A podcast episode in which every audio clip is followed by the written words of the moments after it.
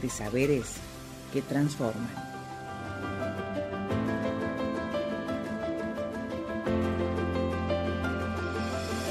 Estás escuchando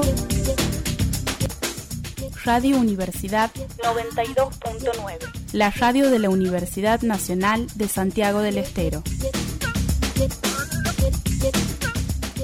50 años de saberes que transforman. Son las 9 de la mañana, 4 minutos.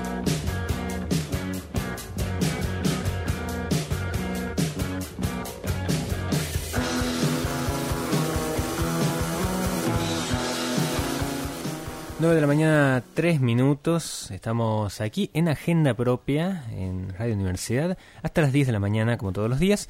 Y ahora eh, vamos a tener una conversación con la doctora Karina Kaplan, que va a estar presente en Santiago del Estero durante el mes de abril porque va a estar brindando un seminario de posgrado eh, sobre educación, se llama Educación y Justicia Afectiva Em, una conferencia que va a ser abierta a toda la comunidad que va a ser el próximo 20 de abril a las 20 horas en el Paraninfo de la UNCE y para poder conversar sobre el tema estamos eh, del otro lado del teléfono con Karina Kaplan. Eh, buen día Karina, ¿cómo estás? Nicolás te saluda.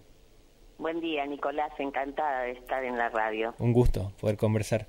Eh, Karina, contame un poco sobre, em, bueno, se habla mucho de educación, pero es probable que no escuchemos tan seguido esto de eh, justicia afectiva, ¿no?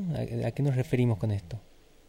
Efectivamente, nombramos muchos temas de educación, pero a veces descuidamos que la escuela, la universidad las hacemos personas, que construimos tramas afectivas, que nos involucramos con los otros, que tenemos un compromiso con lo que al otro le pasa y en ese sentido a mí me interesa pensar justamente cómo en las ciencias sociales y particularmente en la pedagogía, en la educación, se ha descuidado bastante la dimensión emocional de la vida escolar, incluso de la vida universitaria.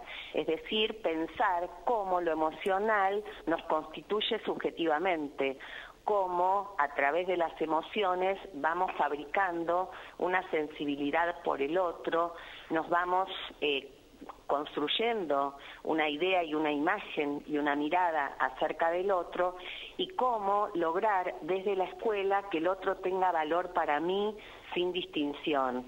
Es decir, cómo la escuela es un lugar privilegiado para aprender a vivir junto con otros, para convivir con gente diversa, plural.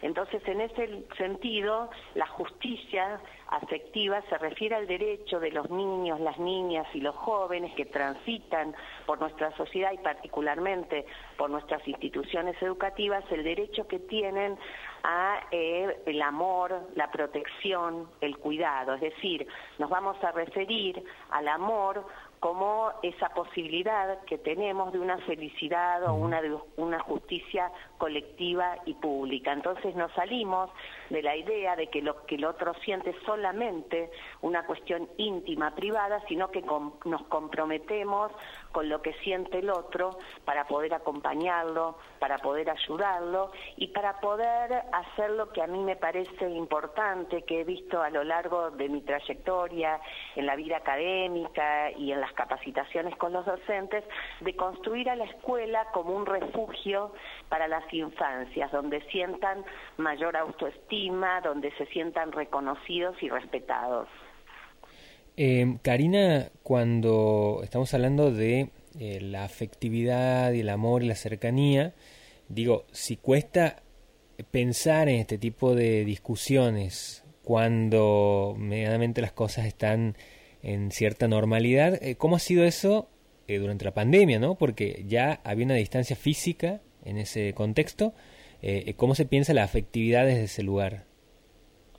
Sí, es central lo que vos planteás porque nosotros estamos asistiendo en este tiempo a los efectos sociopsíquicos de la pandemia. Es decir, la pandemia nos ha dejado un trabajo muy arduo de compromiso con los estudiantes, con sus familias, en las escuelas, justamente para generar cercanía afectiva, confianza, necesitamos rearmar un entramado de organización afectiva en la escuela para que ellos se sientan contenidos, incluidos, para que vuelvan a sentir ese lazo que nos une con los otros. De hecho, una de las funciones principales de la escuela es la de la socialización, es decir, de aprender a estar junto a otros que son diferentes, que en principio son extraños, pero que se vuelven semejantes. Y entonces, justamente la pandemia por su misma condición de alejamiento, de alejamiento físico, corporal, hizo que al regresar a las escuelas y en este tiempo de regreso, porque hay que tomarlo como un proceso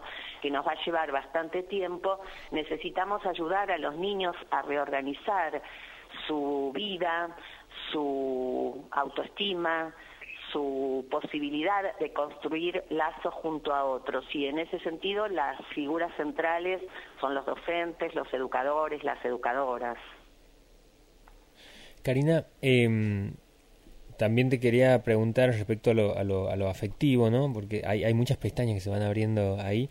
Em, y en este sentido, hace un tiempo se había estado conversando mucho, ¿no? Ha estado como presente en el debate público también esto de eh, los alumnos, los estudiantes que repiten las, los cursos eh, y cómo, bueno, esto puede llegar a incidir en alguna manera sobre ellos. Están pensando como otras formas también de ver si se quita la, la repitencia y ver cómo se aplica eso en el contexto de la escuela actual.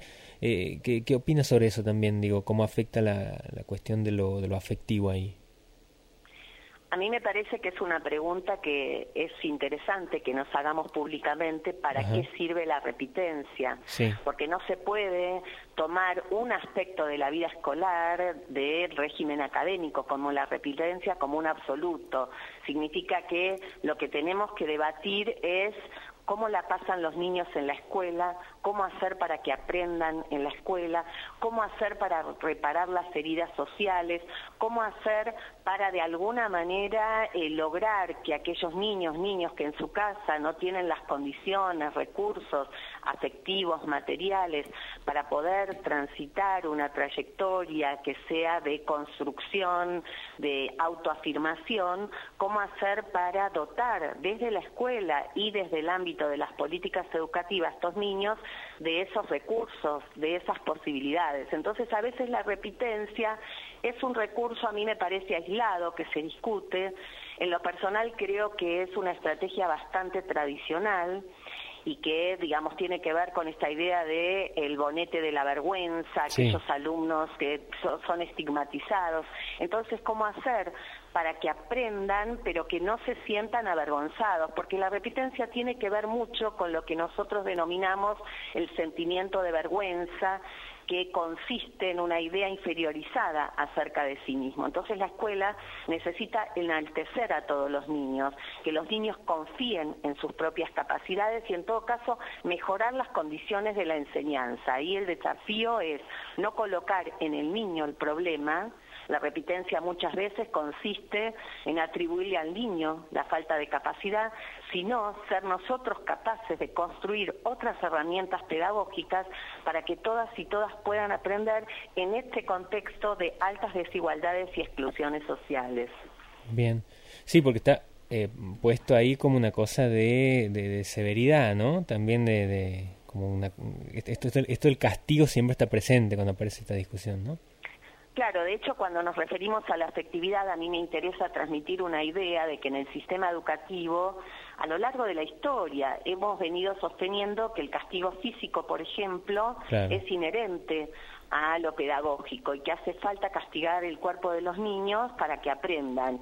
Y hemos tardado casi un siglo en nuestro sistema educativo, en nuestra sociedad, para entender y comprender que a los niños no hace falta azotarlos para que aprendan, todo lo contrario. Por eso el lazo afectivo, el compromiso emocional, tiene que ver con enseñar en un proceso en donde los niños puedan aprender sin sentirse humillados, porque el castigo tiene que ver en general con la humillación y la repitencia termina siendo un estigma por eso, porque los niños se sienten humillados. En, en lugar de ser una práctica pedagógica que acompañe un proceso distinto de tiempo y de formas de aprender, lo que termina siendo es un castigo a la manera de una humillación. Y nadie puede aprender en condiciones de humillación. ¿Y cómo se dialoga eso con, con las familias? Porque también digo, por más que haya una escuela que tenga la intención de avanzar por ese lado, eh, también está el otro lado que es la familia, los padres que por ahí eh, conciben ciertas maneras de aprendizaje que un poco han quedado desfasadas, eh, están a favor de, no sé, digo, uno piensa, ha escuchado decir a, algunas personas de que en otra época las cosas se hacían de una manera y que eso a ellos los ha formado en, la, como son ahora y que no están de acuerdo con ciertas maneras de aplicar la educación ahora. Bueno, eh, ¿cómo, ¿cómo se dialoga ahí también con esas familias?